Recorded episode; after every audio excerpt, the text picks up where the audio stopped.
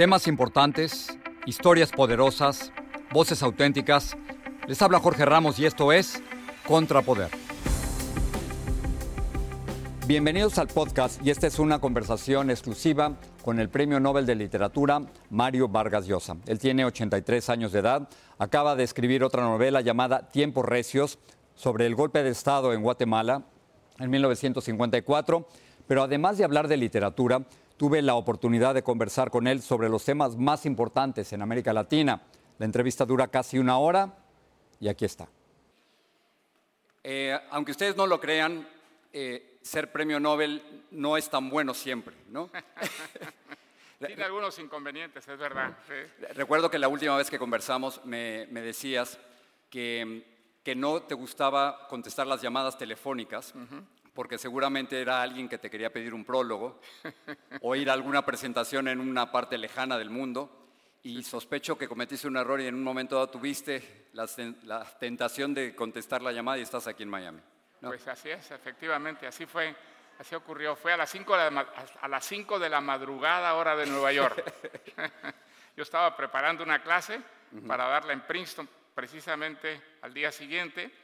Me levanto muy temprano, y a eso de las cinco y media sonó el teléfono. Sí. Y entonces, pues, eh, levanté el teléfono, pero había toda clase de interferencias, este, ruidos, pitos, trenes, y de pronto oí a lo lejos una voz que decía Swedish Academy. y, se cortó. Y entonces, pues yo le digo a mi mujer, han dicho Swedish Academy. Academia Sueca, y volvió a sonar el teléfono. Y efectivamente era la, Academia Sueca. Fue la sorpresa de mi vida, realmente. y esa llamada sí fue buena.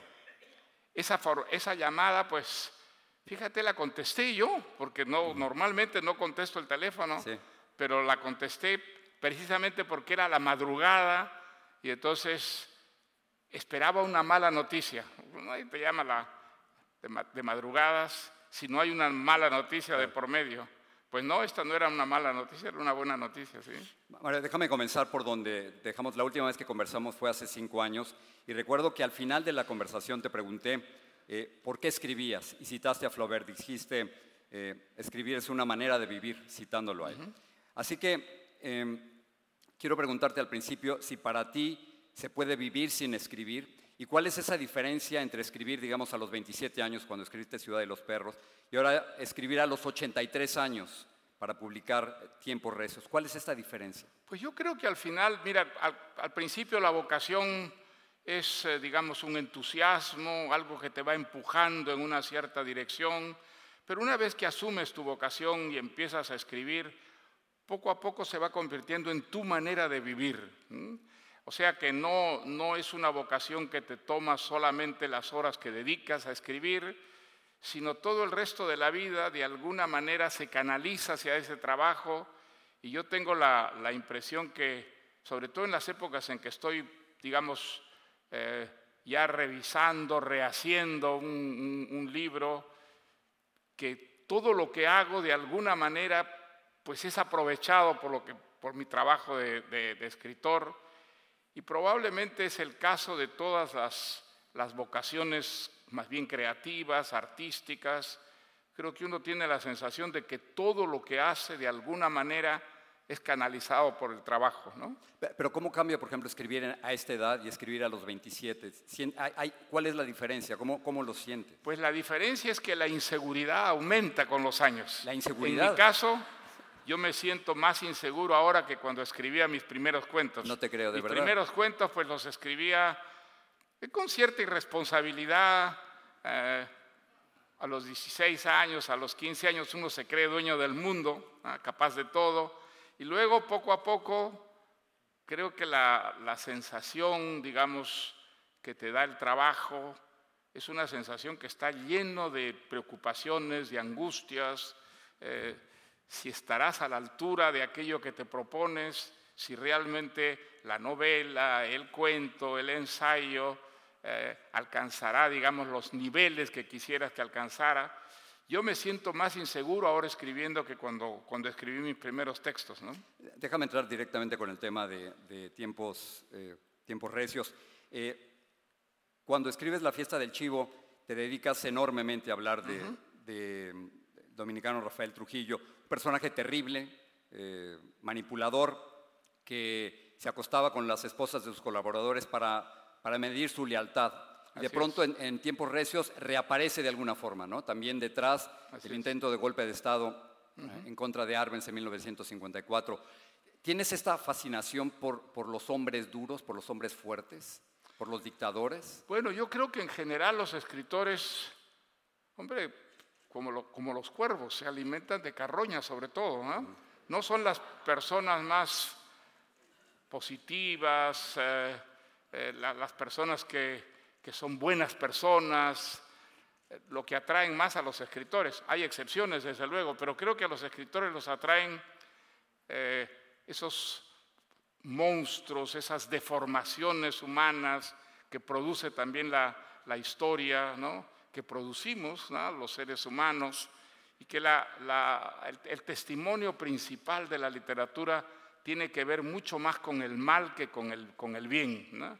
Quizá haya periodos más bien excepcionales en la que sean los héroes positivos, los grandes personajes de la literatura, pero la verdad que a lo largo de la, de la historia, la literatura lo que nos ha mostrado sobre todo es aquello que anda mal en el mundo ¿ah? Y las malas personas que puede producir la humanidad. Creo que en el caso, pues, por ejemplo, de la literatura latinoamericana, sobre todo la literatura latinoamericana da testimonio de ese disgusto que nos produce una realidad que no nos entusiasma, que más bien nos desmoraliza. ¿no?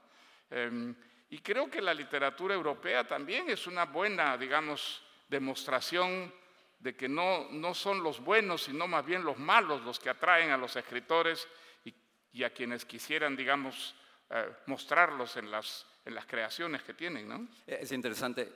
Yo suelo decir también que en las entrevistas los malos son muy buenos entrevistados. ¿no? sí.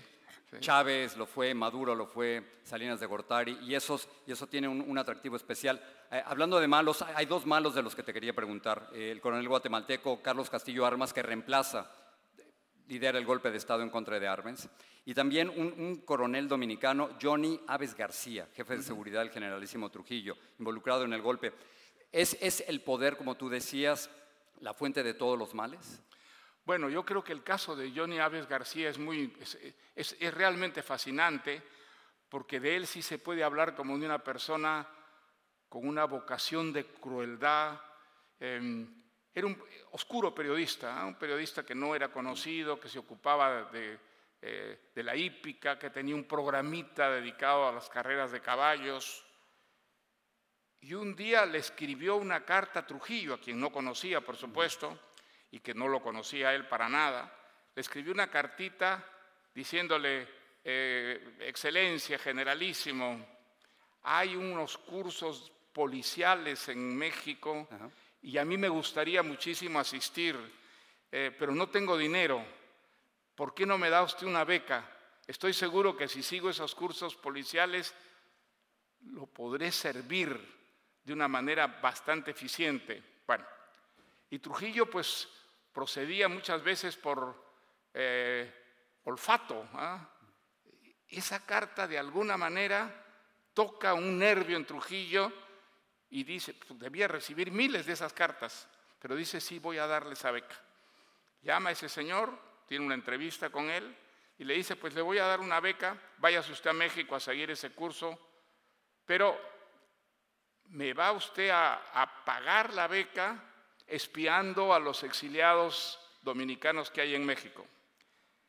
Y fue como eso que llama Borges el encuentro con su destino. ¿no? Aves García descubre algo en lo que podía ser genial. Y entonces se vuelve un espía, escribe semanalmente cartas a Trujillo contando lo que hacen los espías eh, con los que se hace amigo para poder traicionarlos mejor. Y entonces Efectivamente, Trujillo descubre que este personaje es un personaje que le puede servir y le sirvió enormemente. tanto que lo nombra su jefe de seguridad. ¿no? Lo envía a Guatemala también, ¿no? ¿Cómo? Después lo envía a Guatemala. Y lo envía a Guatemala, que es algo muy misterioso. Eh, él había ayudado a Castillo Armas cuando Castillo Armas sale al exilio de Guatemala, empieza a buscar fondos para montar la contrarrevolución que quiere contra, contra el presidente Arbenz. Y entonces va a la República Dominicana, tiene una entrevista con Trujillo, Trujillo le da 60 mil dólares, se establece una relación que parece muy buena, luego le manda un barco con armas, con parque, dicen que hasta, hasta hombres, bueno. Y de pronto comienza a odiar a esa persona a la que había ayudado tanto. Em, ¿Por qué? Ahora ya se sabe por qué. Porque se han publicado las cartas de un embajador dominicano en la República de Guatemala. Unas cartas en las que le escribía Trujillo contándole que Castillo Armas, cuando se tomaba unas copas, entretenía a sus invitados hablándoles mal, sobre todo de la familia de Trujillo. A Trujillo no le importaba que lo atacaran a él, lo atacaban todo el tiempo, pero cuando atacaban a su familia, eso lo sublevaba, lo volaba, le daban unas rabietas terribles. Y parece que el odio a Castillo Armas comienza por las cosas que Castillo Armas decía sobre los hijos de Trujillo. Parece que decía, eh, pues cualquiera es un galán que seduce chicas y como hace eh, eh, Ramfis Trujillo, pues les regala buicks, les regala abrigos de bisón. Parece que esto es lo que subleva Trujillo y entonces manda a su asesino favorito, que es Aves García, como agregado militar a la República, este, a la República de Guatemala. Clarísimamente lo manda con malas intenciones. Bueno, eh, Aves García está allí seis meses y la noche del asesinato de Castillo Armas escapa en un avión privado con la amante de Castillo Armas. Es algo sumamente sospechoso, sumamente, digamos, eh, ¿qué hay ahí? ¿Qué clase de conspiración hay allí? ¿Qué hace Aves García con la amante de... ¿Y por qué escapan esa noche? ¿Por qué escapan? Eh, ¿Saben lo que iba a ocurrir? ¿Estuvieron de alguna manera implicados en este asesinato? Pues eso no se sabe. Hay, digamos, eh, toda clase de versiones, había muchas conspiraciones en marcha. Eh, lo único seguro es que a Castillo Armas no lo asesina el soldadito que dicen los militares después que lo asesinó y que hubo una cierta implicación de Aves García y de esta señora, pues seguramente, ¿ah? probablemente, em, pero probablemente nunca lo sabremos tampoco. ¿no? En, parte de la ventaja de escribir sobre la historia es que ya no sabemos el final, pero aquí lo interesante son tus reflexiones. Em, en la página 350 dices lo siguiente, eh, coincidimos en que fue una gran torpeza de los Estados Unidos preparar ese golpe en contra de Arbenz. Eh, a Estados Unidos, por supuesto, le, preocupaba la reforma agraria en Guatemala, temía que entrara el, comunismo en, Guatemala y estaba defendiendo, por supuesto, a la compañía United Fruit Company. Durante el golpe a Guatemala escribes, el Che Guevara estaba vendiendo enciclopedias en Guatemala. Bueno, había tratado de que le revalidaran el, título de médico que él tenía, pero no se lo revalidaron y entonces para ganarse la vida pues vendía enciclopedias y parece que lo hacía bastante mal, ¿ah? que no convencía a los, a los guatemaltecos que compraran sus enciclopedias. Aquí lo interesante es que dices que el, el golpe de Estado en contra de Arbenz en Guatemala de alguna forma promueve la realización de la revolución cubana. ¿Nos puedes explicar esta relación? ¿Por qué no, por qué no retrocedemos un poquito? Porque este golpe, en cierta forma, significa la primera operación de fake news exitosa en el mundo. ¿Ok? Este, un publicista, un personaje realmente novelesco, absolutamente extraordinario, que era un sobrino carnal de Sigmund Freud. Sí que había huido de, Europa, pues este, justamente escapando del nazismo, de las persecuciones a los judíos, se había instalado en Estados Unidos, había montado una agencia de publicidad. La United Fruit lo contrata y les, explica que, digamos, está muy preocupada por las cosas que están ocurriendo en Guatemala, hay una democracia, eh, democracia que quería hacer reformas sociales y entonces, ¿qué implicaciones podía tener esto? Este personaje que no hablaba una palabra de español va 15 días, está 15 días en Guatemala, regresa y las actas de la reunión del directorio de la United Fruit en Boston, donde él expone lo que pasa en, Guatemala, están publicadas. O sea, no hay en esto nada de invención. Explica ante el directorio, dice, las preocupaciones, el temor de que estos gobiernos democráticos en Guatemala abran la puerta al comunismo son falsos. Eso no es verdad. Pero nos conviene muchísimo, nos convendría muchísimo que esto se creyera. Porque si se cree, la opinión pública norteamericana se va a preocupar en los tiempos de la Guerra Fría, ¿no? El gobierno de Estados Unidos se va a preocupar. Y entonces, y lo que nos conviene es que no sea la prensa conservadora norteamericana, sino la progresista, la que denuncie esta operación. Y entonces los, directores pues eh, le dicen, pero, pero ¿cómo, ¿cómo vamos a conseguir que esa prensa liberal, ¿no es cierto? Dicen, no, no se preocupen, yo tengo muy buenas relaciones, soy amigo de los dueños y yo me voy a encargar. Y entonces efectivamente hay una operación montada por este publicista que es genial.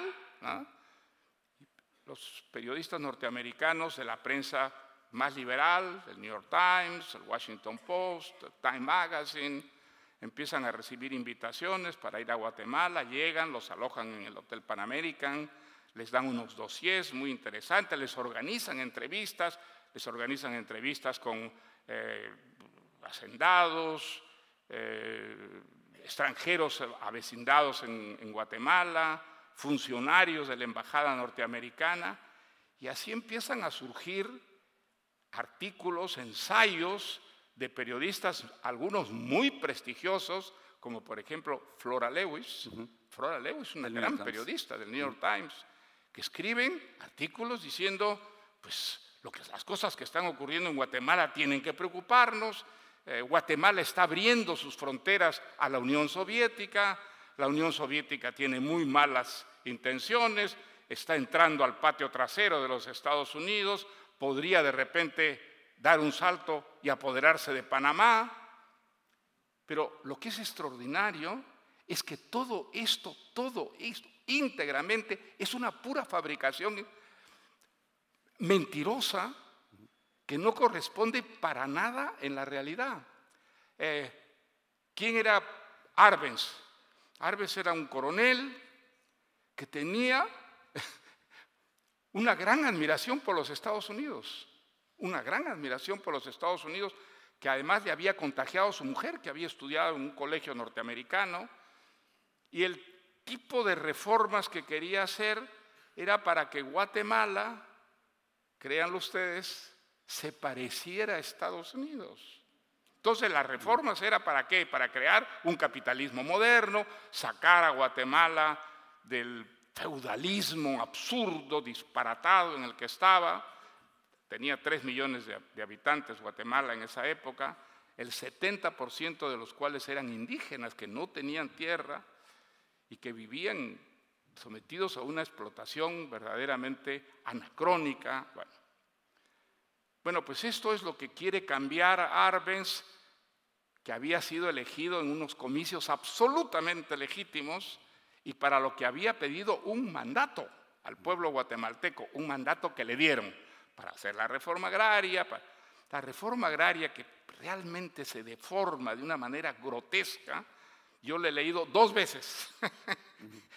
y, y entonces uno se queda realmente maravillado de la extraordinaria deformación que se hizo en torno a la reforma agraria, que no quería expropiar la United Fruit, al contrario, cada vez que se hablaba de expropiar a la United Fruit, Arbenz se oponía enérgicamente. Decía, no, lo que queremos es que pague impuestos, como pagan las empresas en Estados Unidos, que pague impuestos. Nunca había pagado un centavo de impuestos, nunca.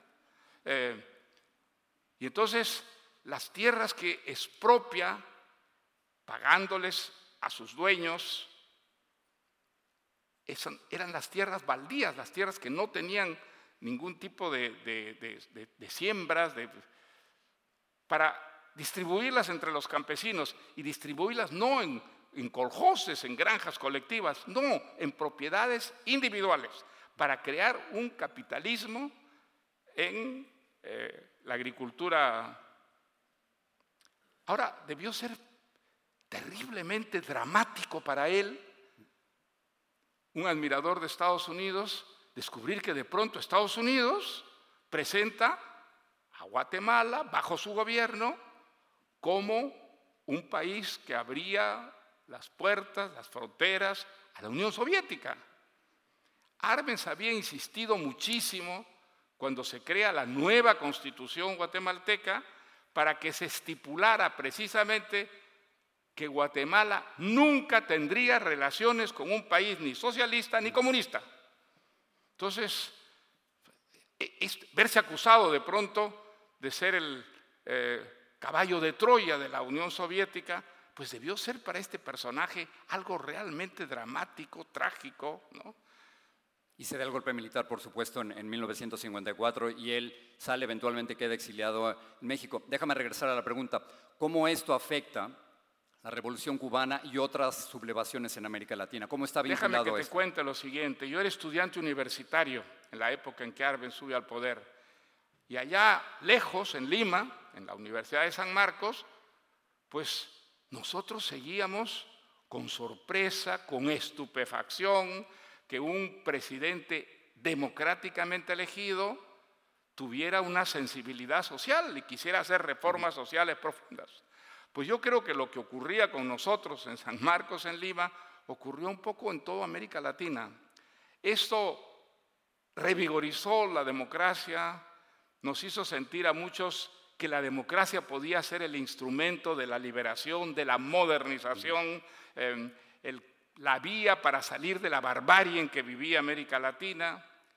Y claro, cuando se produce la, invasión de Castillo Armas con el apoyo de la CIA, el apoyo que es más abierto, descarado, no es un apoyo disimulado para nada, pues cunde en América Latina, yo creo, sobre todo entre los jóvenes, un enorme desencanto, eh, y el convencimiento para muchísimos de ellos que no es la democracia el camino con el que vamos a salir de la barbarie, del subdesarrollo. ¿Cuál es el camino? Cuba, el ejemplo cubano. Hay que irse a la montaña con un fusil. Y eso inaugura, pues desgraciadamente, 50 años. 50 años de luchas eh, guerrilleras, eh, la búsqueda del paraíso comunista, no triunfó en ninguna parte, pero miles de miles de jóvenes latinoamericanos murieron sacrificados en este sueño imposible de traer el paraíso a la tierra. Y en gran parte yo creo que esto resulta de ese fracaso brutal por culpa no solo de Castillo Armas, sino fundamentalmente de la administración Eisenhower, y, de la, y de la manera pues descarada en que esto eh, motiva, digamos, esa conspiración, ese complot para acabar con, con un experimento que era un experimento democrático y capitalista. En Guatemala. Es una de las cosas que a mí más me impresionó cuando yo investigaba esta historia. Descubrir que el fantasma de la Unión Soviética era realmente un fantasma. No había un solo, un solo ciudadano soviético en Guatemala cuando ocurre esta fantástica, digamos, eh, materialización de, una, de un fake news, ¿no es cierto? La idea de que Guatemala se había convertido en una cabecera de playa para la Unión Soviética. ¿Dónde estaban los soviéticos? ¿Cuál era, cuál, cuál era digamos, la influencia soviética? no existe, simplemente no existe. Y lo que existía, pues, era la operación de un titiritero realmente genial, como era este personaje, ¿no? que en gran parte crea el clima, digamos, que desembocaría finalmente en esta conspiración que termina con el gobierno de Arbenz. Eh, parte del plan que habíamos hecho es hablar al principio de, tu libro de Tiempos Recios, eh, y me podría seguir con eso, pero prefiero meterte en problemas. Así que vamos a hacer, como habíamos quedado, un tour por algunos países de, América Latina y quiero eh, quiero comenzar preguntándote sobre, sobre Bolivia. Em, como todos sabemos, militares bolivianos le sugirieron a Evo Morales que se fuera. Bueno, pero, pero vamos a retroceder un poquito. No, no comiences por allí, porque realmente si comienzas por allí, pues ya comenzamos mal. Hay unas elecciones. Evo Morales trata de hacer un fraude electoral. Se paraliza de pronto el escrutinio dos días ¿ah? y cuando el escrutinio se continúa, resulta que Evo Morales, que había empezado a retroceder brutalmente, gana las elecciones en primera, vuelta. Sí, la Entonces, ¿qué de Estados Americanos dice que el pueblo boliviano se levanta. Es un pueblo muy bravío. Yo conozco mucho el pueblo boliviano. Yo pasé toda mi infancia en Bolivia. Entonces se levantan. Salvo pues los, los, grupos cocaleros que son muy partidarios de, Evo Morales. El Alto es otro. Pero el grueso de Bolivia se levanta contra Evo Morales. Entonces, digamos, el ejército se niega a balear a la policía que se había levantado contra Evo Morales. Eso es la intervención del ejército, negarse, digamos, este, a atacar a los policías que estaban en armas. Digamos, ¿qué es lo que motiva la salida de Evo Morales? La repulsa del pueblo boliviano contra un dictador suelo que ya estaba 14 años, 14 años en el poder y que quería quedarse, como ocurre con todos los dictadores, para siempre. Déjame plantearte, los, los militares, lo retomo ahí, le sugieren a Evo Morales que se vaya, él después de todo esto renuncia. Y hace poco tuve una entrevista con, con Bernie Sanders, que es por supuesto candidato, uno de los candidatos demócratas a la presidencia, y él me aseguraba que si los militares intervienen, y para él esta sugerencia es intervenir, si los militares intervienen, me dijo, eso es un golpe de Estado. ¿Para ti la salida de Evo Morales de Bolivia es un golpe de Estado, es un golpe militar? No, no, el golpe de Estado lo trata de dar Evo Morales con la con el amaño de unas elecciones en las que él clarísimamente estaba perdiendo y trata, pues, con la complicidad del Tribunal Electoral, por supuesto, de fabricar, digamos, un, resultado ficticio, artificioso. Entonces, eh, yo me alegro muchísimo de lo ocurrido en Bolivia. Nos hemos librado, y los bolivianos se han librado de un dictadorzuelo, demagogo, mentiroso. Eh, y hay las posibilidades de que por fin Bolivia vuelva a tener un gobierno democrático, nacido de elecciones limpias. Creo que es, digamos, más o menos lo que, lo que podría ocurrir si el compromiso de, las, de la Organización de Estados eh, Americanos, de las Naciones Unidas, de la Unión Europea, ¿no? participan muy activamente en estas elecciones. Hay observadores internacionales realmente independientes que garanticen la limpieza de los comicios y salga quien gane pues, honradamente esta elección. ¿no? Ah, déjame dar un salto. Entonces, si, podemos culpar a Evo Morales de, que hubo un fraude en, Bolivia y que mucha gente quería que estuviera fuera por eso, eh, podemos hacer un paralelismo con, con Chile. Por ejemplo, eh, estaba viendo que, hasta el momento hay a nivel de personas heridas, más de 2.000 personas heridas, 20 eh, muertos, cientos que han perdido ojos. Eh, Sebastián Piñera, el presidente, decidió sacar a los carabineros y al ejército a las calles. Si, si se vale atacar a Evo Morales por fraude, ¿se vale pedir la salida de Piñera por abuso de poder? Mira, yo entiendo lo que ha ocurrido en Bolivia. Lo que ha ocurrido en Chile no lo entiendo. Declaro mi perplejidad Chile es el país que ha progresado más extraordinaria, extraordinariamente. En América Latina. Pero hay mucha desigualdad también. bueno, digamos, hay una desigualdad, pero hay un progreso extraordinario, digamos, sobre todo pensando en los pobres. Acabado con la pobreza extrema, no hay pobreza extrema en Chile, ha desaparecido la pobreza extrema en Chile. es probablemente el único país de América Latina sin pobreza extrema. Es el país que todas las estadísticas lo dicen, ha creado más clases medias en los últimos años. ¿Pero qué pasó entonces, Mario? ¿cómo, lo explicas? Yo te he dicho mi, perplejidad, digamos, ¿qué pasó? ¿El pretexto cuál fue? Una subida de los pasajes de tren.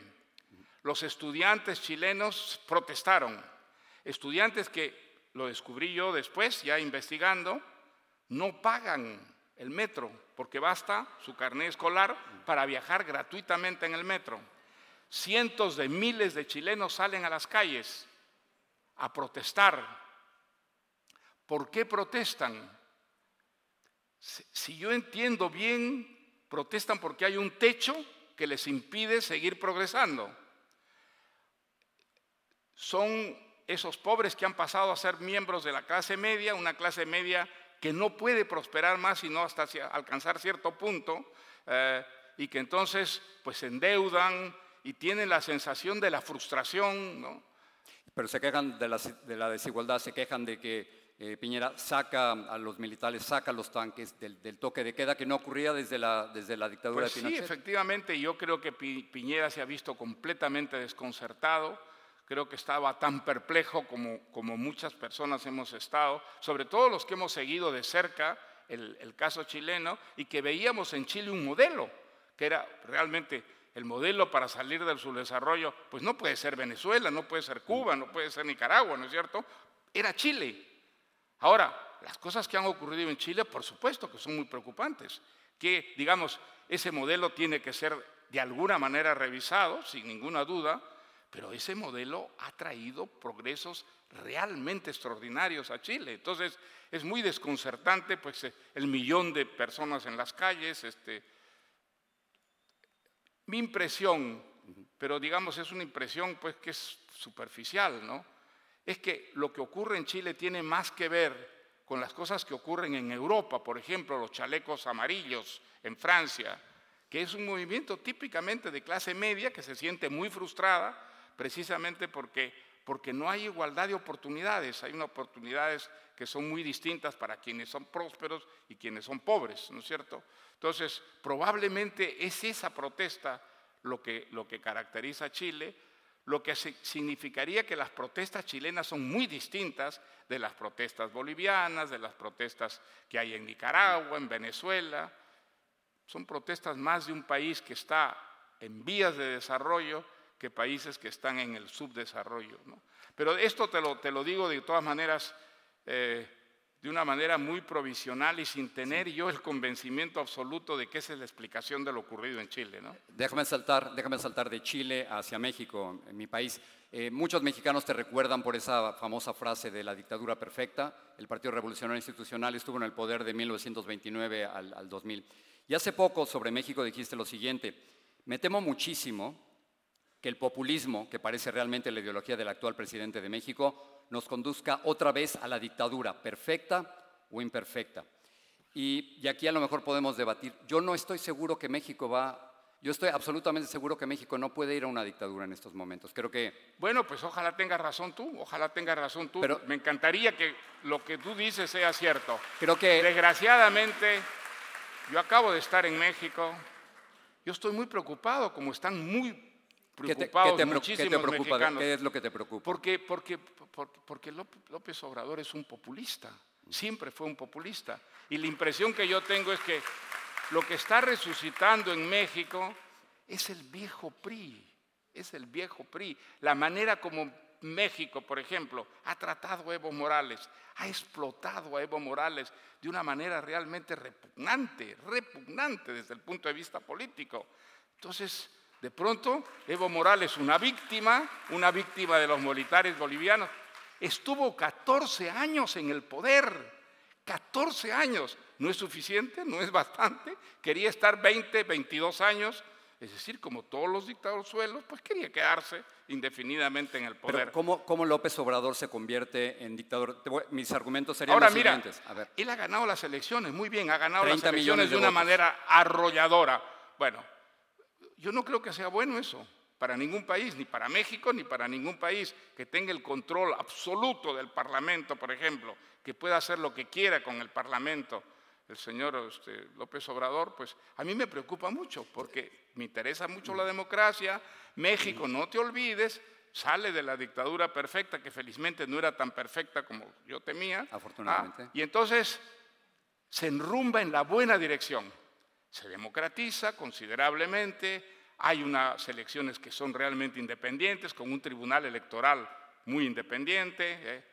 Todo eso ha comenzado a cambiar de una manera muy discreta. ¿ah? ¿Y qué es lo que persigue? ¿Por qué un aeropuerto que se iba a construir, que era una necesidad absolutamente en México, de pronto él decide mano militar que no existe? el argumento sería que López Obrador no es ni Maduro ni Chávez, por ejemplo, que el México de ahora no es Venezuela de finales de los 90. No, que ganó, no, pero nunca he dicho que sea. No, que ganó con 30 millones de votos. Que hay unos indicios que son muy preocupantes. Y por ejemplo, estas conferencias de prensa. los cambios que él está haciendo, las conferencias de prensa que da todas las mañanas, es un mal síntoma también. A mí tampoco me gusta. ¿No es apertura? Sí. la apertura de, de López Obrador yo no la veo, pues. No, no creo que, digamos, esas conferencias a, las que van los periodistas muy, muy madrugadores eh, tengan que ver realmente con la, con la democracia, pero en cambio los extraños movimientos que hace él em, sin consultar a nadie, ah, basado en los apoyos que tiene de unos parlamentarios pues, que dominan completamente el... Hay unos indicios que son muy preocupantes. ¿Por qué se ha parado la inversión? ¿Por qué los México que atraía tantas inversiones, ¿por qué hoy día no atrae ninguna, ninguna inversión extranjera?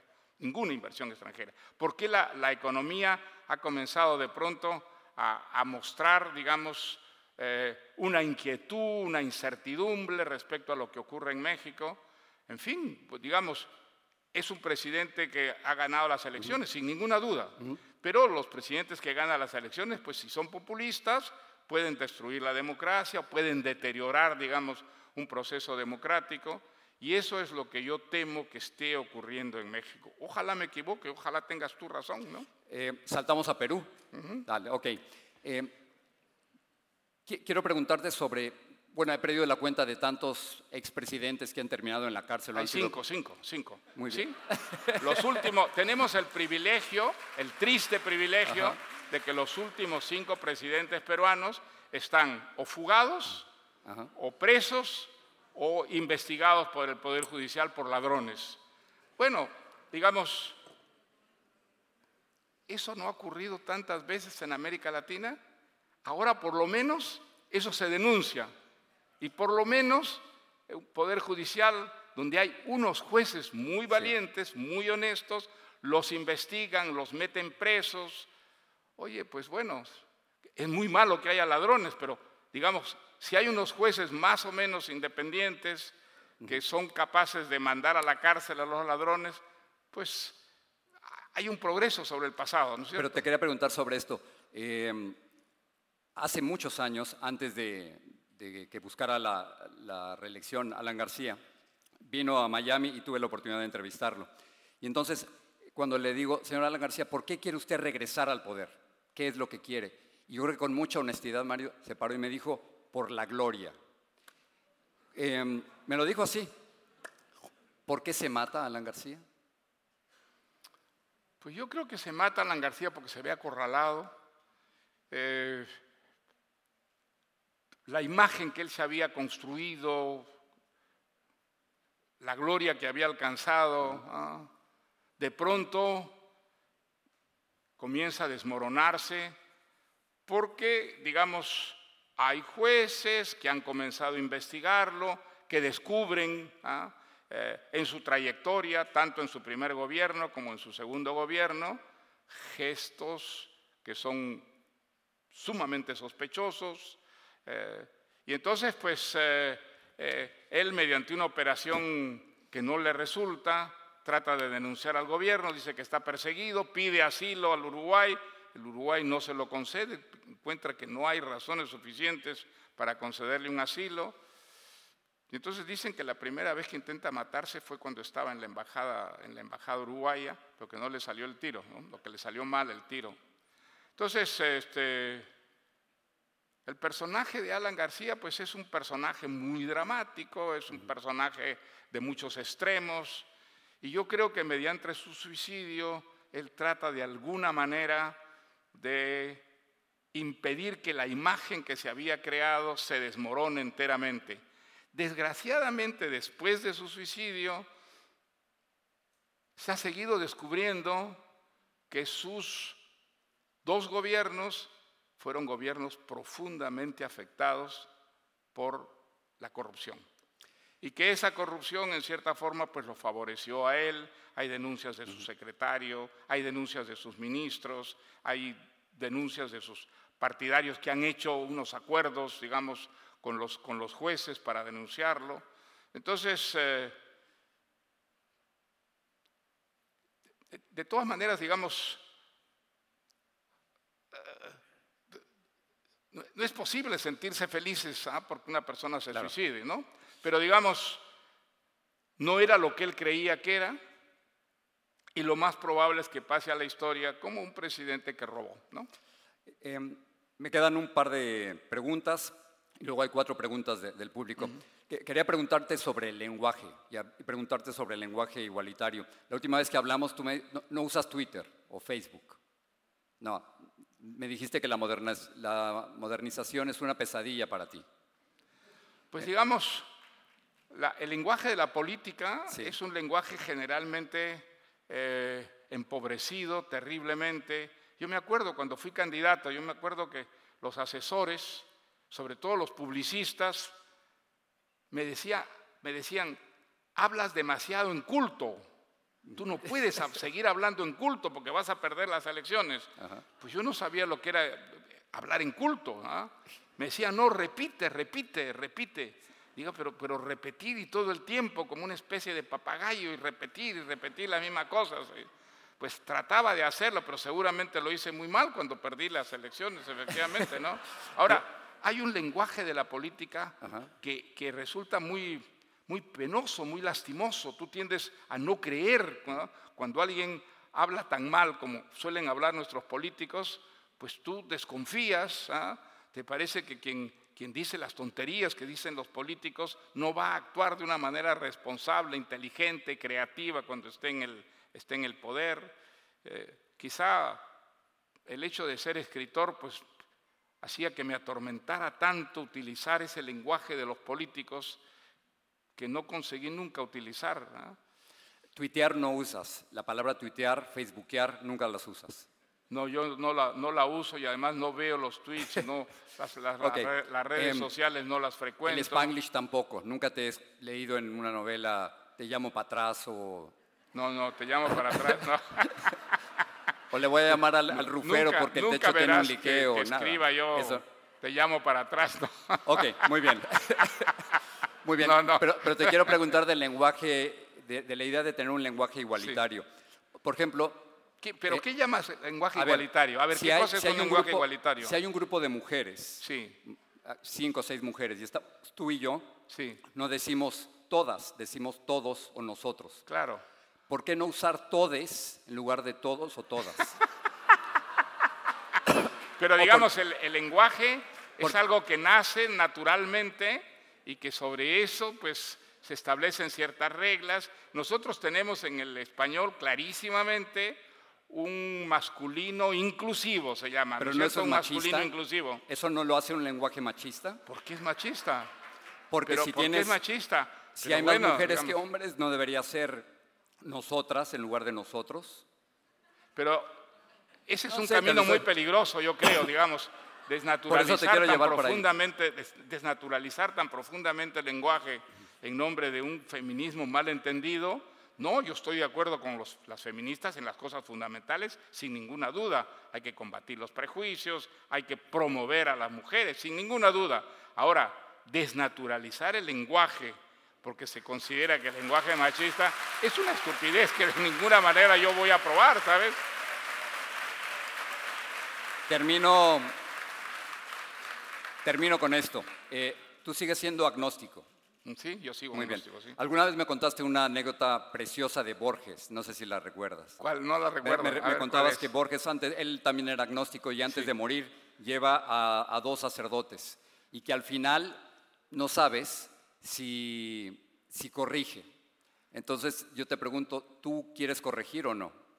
No, yo, yo soy agnóstico y yo sé que pues este, eh, me voy a morir agnóstico, ¿sí? Seguramente me voy a morir agnóstico. No creo que me convierta a estas alturas. ¿ah? Ah, yo perdí la fe cuando era todavía un, niño y después, digamos, aunque he tenido periodos en que me interesaba muchísimo la religión, pero me interesaba desde el punto de vista intelectual, ¿ah? como un fenómeno histórico, social, que para una inmensa cantidad de personas pues les produce una tranquilidad, una serenidad, ¿no es cierto? Eh, pero digamos, a mi agnosticismo no he, no he, renunciado jamás y no creo que no creo que renuncie No te da miedo morir. ¿Cómo dices? No, te da miedo morir. Hombre, pues si hay cierta inquietud que te produce, digamos, sobre todo cuando te vas acercando, ¿ah? cuando la edad te va acercando a ese momento decisivo, desde luego que, pero eso de convertirme en el último momento, eso sería de un mal gusto espantoso. ¿sabes? Muy bien. Jorge, pues muchísimas gracias. ¿eh? Gracias. Eh, les quiero, quiero terminar con un regalo. La última vez que conversamos, eh, me recomendaste leer a Javier Cercas y te pregunté de Murakami y me dijiste que no te gustaba, que era de la civilización del espectáculo. De regalo, ¿qué estás leyendo y a quiénes le recomiendas leer? Pues mira, justamente, qué, gracioso. Acabo de terminar el último libro de, de Javier Cercas que se llama, eh, ¿cómo se llama? Alta Tierra, me parece. Ahorita lo buscamos. Alta, Tierra, ¿no? Terra Alta. Y es, un, es un thriller, es una historia policial maravillosamente bien eh, contada y este, desenvuelta, que lo mantiene a un lector en suspenso.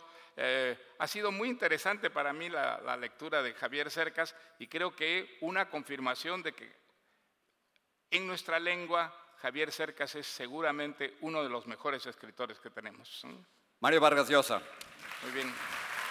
Muchas gracias. Gracias, Mario.